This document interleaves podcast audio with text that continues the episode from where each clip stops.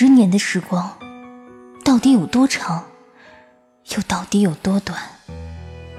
在生死离乱的岁月里，没有什么能比爱情更让人感到温暖，也没有什么能比爱情更让人感到心冷。多年的恩怨，似水无痕，在痛彻心扉中，他才发觉自己一生中最爱的人，依然是他。往昔种种，烟云一般在眼前腾起、消散。他终是不忍负他，只是他一生中是最美好的十年，却如梦幻泡影，从此不在。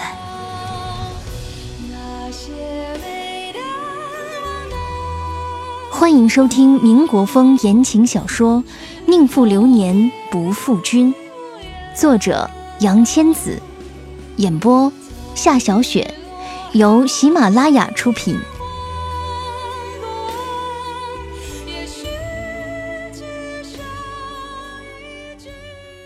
第八集，第二章，只愿君心似我心。五，想起那许多旧事，沈兰这一夜旧梦连连。醒来的时候，已是日光充沛的上午。记忆中，他已经很久没有睡到这个时候了。睁眼，只见已有仆妇立在一旁，递过热毛巾来给他擦脸，又端来一只可以立在床上的小木桌，锃亮的银质托盘上放着橙汁、吐司等西式早餐，说道：“少爷吩咐说，不要吵醒沈小姐，等您醒了，伺候您在房里用餐，怎么舒服怎么来，就不必下楼去了。”令又指了指放在梳妆台上的一堆东西，那是一包精致的化妆品和衣服，说：“这是少爷吩咐我为您准备的，您看看，如果有什么不满意的，我再帮您拿到百货商店换去。”叶飞青果然是个绅士，知道女人需要什么。沈兰也没有说什么，点点头便开始用早餐。快吃完的时候，那仆妇又恭恭敬敬说道。沈小姐，叶公馆的书房在二楼。少爷说，如果您闲来无事，可以去那里挑一些书看。叶家的书房很大，几乎可以说是一座小型图书馆了。装潢也是奢华的西洋风格。角落里有一盏火炉，火炉前的茶几上放着一只咖啡壶，浓郁的香味溢了满室。书架几乎与墙壁一样高。上头密密层层地摆满了书，地上铺着厚厚的土耳其地毯，高跟鞋踩在上头松软无声。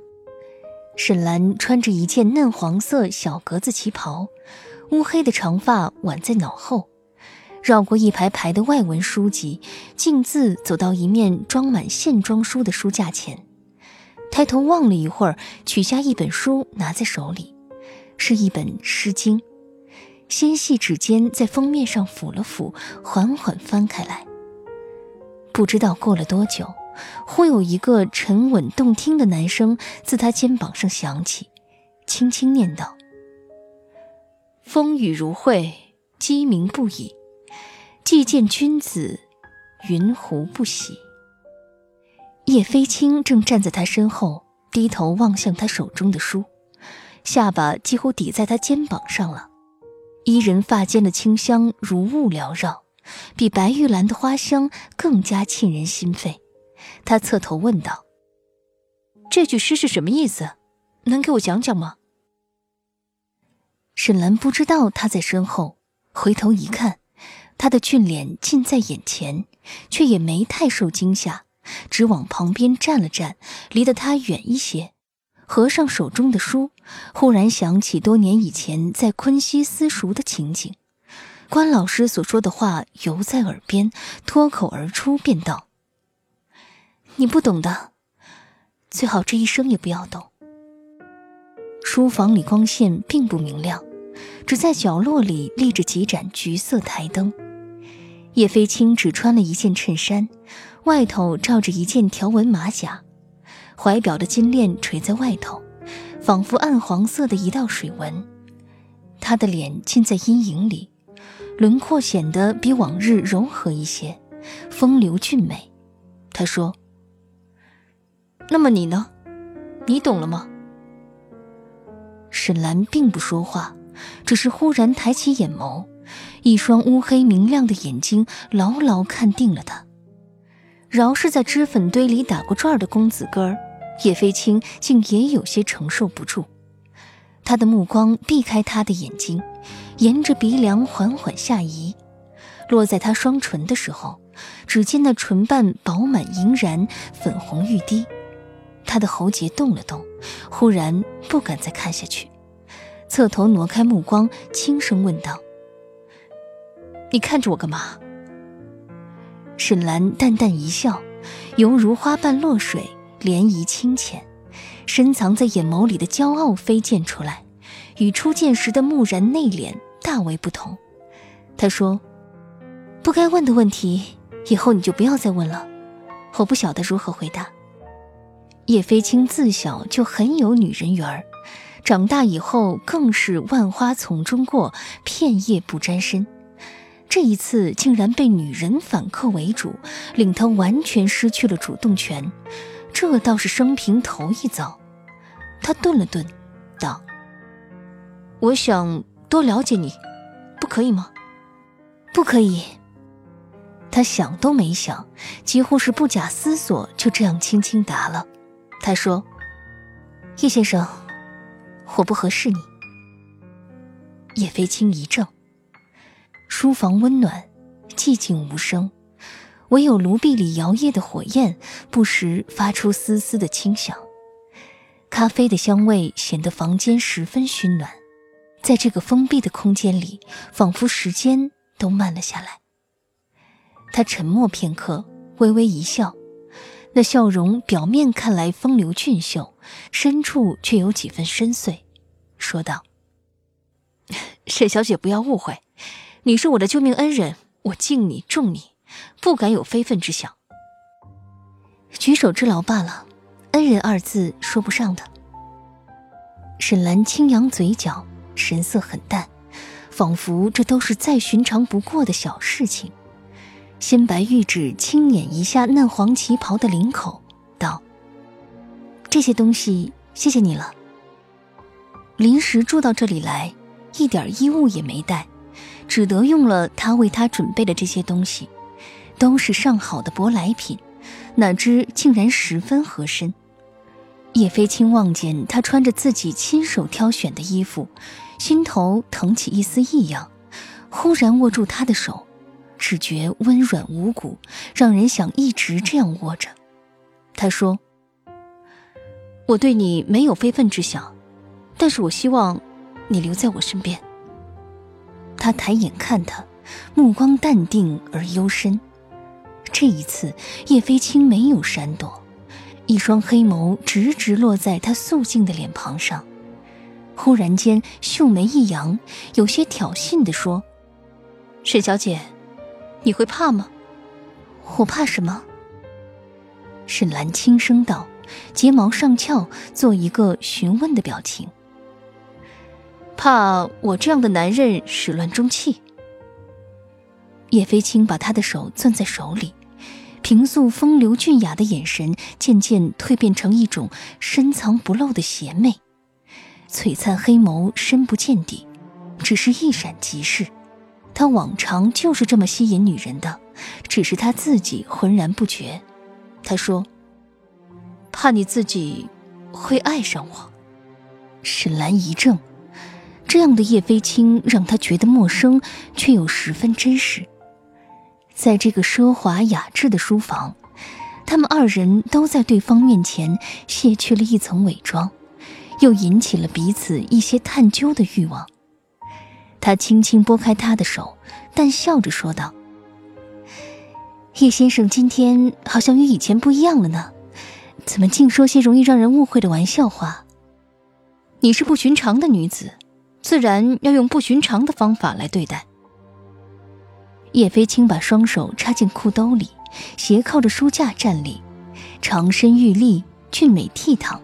他说：“是不是玩笑话？现在说还为时过早。再过一阵子，想必我们心里就都会有一个答案了。沈兰自然想岔开话题，眼神中闪过一丝狡黠的神色，便说：“听说因为你这次受伤，错过了一个升迁的机会，不知你可后悔了没有？”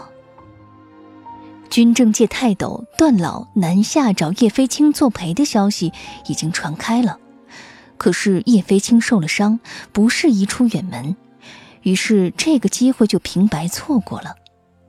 叶家仆妇之间偶尔也会谈论这件事儿，当下人的哪儿有不研究主子的？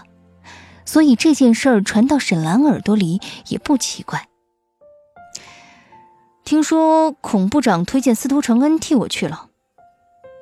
叶飞青神色放松，倒像真是没把这件事儿放在心上。这下司徒承恩的风头可要盖过我了，孔乐儿欠了我个大人情啊！您正在收听的是喜马拉雅出品的民国风言情小说《宁负流年不负君》。听到了这个名字，沈兰不由怔住了。这时，书房外忽然传来一阵敲门声。有叶公馆的仆人在外说道：“少爷，楼下有电话找您。谁打来的？”叶飞青颇觉扫兴，隔着门问道：“是孔部长的秘书，说是要找您去孔公馆开会。”叶公馆的仆人训练有素，利落答道：“金融部长孔学富是孔家那一对姐妹花的父亲，当今委员长座下的红人。”孔叶两家是世交，叶飞青年少英才，留洋时学的又是金融，现在在孔家打理的银行里做事。孔学富对他一向十分看重，对于孔部长这个长辈，开个会的面子还是要给的。叶飞青无奈，只好走出书房去接电话。临走时，他对沈兰说：“晚上请你去纳西瑟斯吃饭。”你等我回来。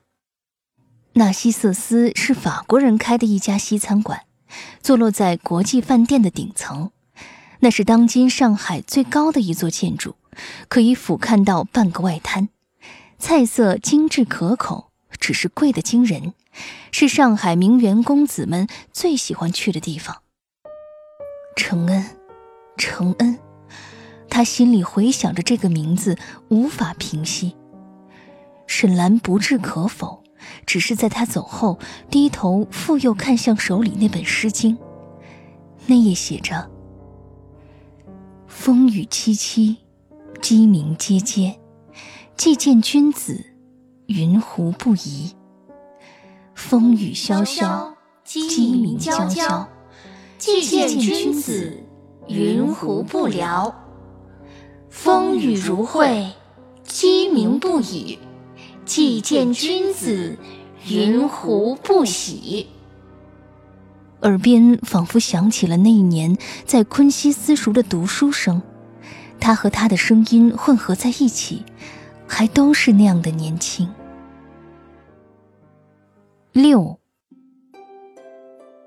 奉天的冬日虽然很冷，天却晴朗得很，蓝天万里，白云如絮。阳光丝丝缕缕地渗透下来。少年的司徒承恩一袭青色长衫，端坐在昆西私塾里，就像一棵挺拔的小玉树。马上就要过年了，到底是小孩子，沈群玉也没什么精神头再好好念书。对于今日刚教的新功课，只是读了一遍，更加不求甚解。关太庭便道。古人云：“不学诗，无以言。”《诗经》是诗中之诗，言中之言。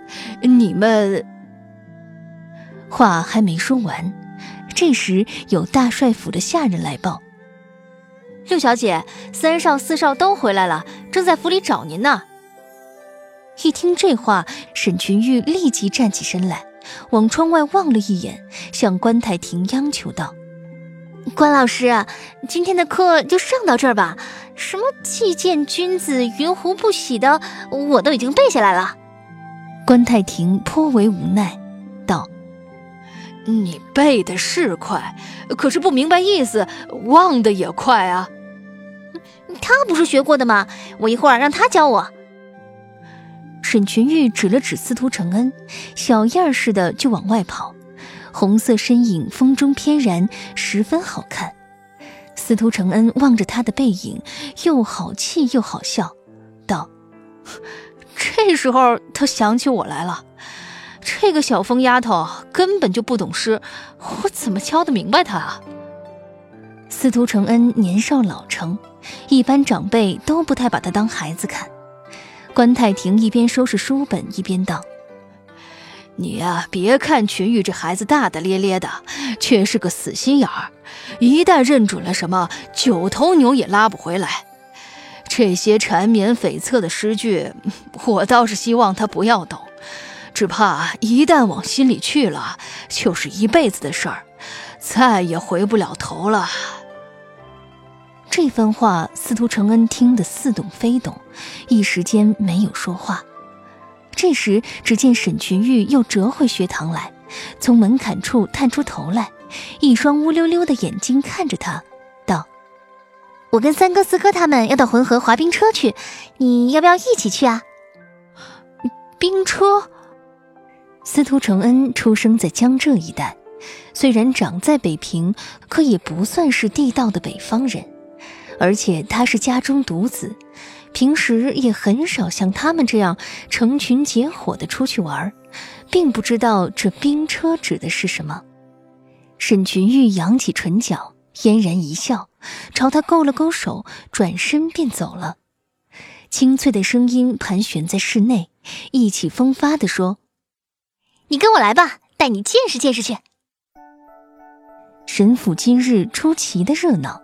三少四少都从军营里回来了，几个出嫁不久的姐姐也带着女婿回来过年，再加上一些军官将领的孩子，浩浩荡荡二十几个人，骑马便往南边的浑河去了。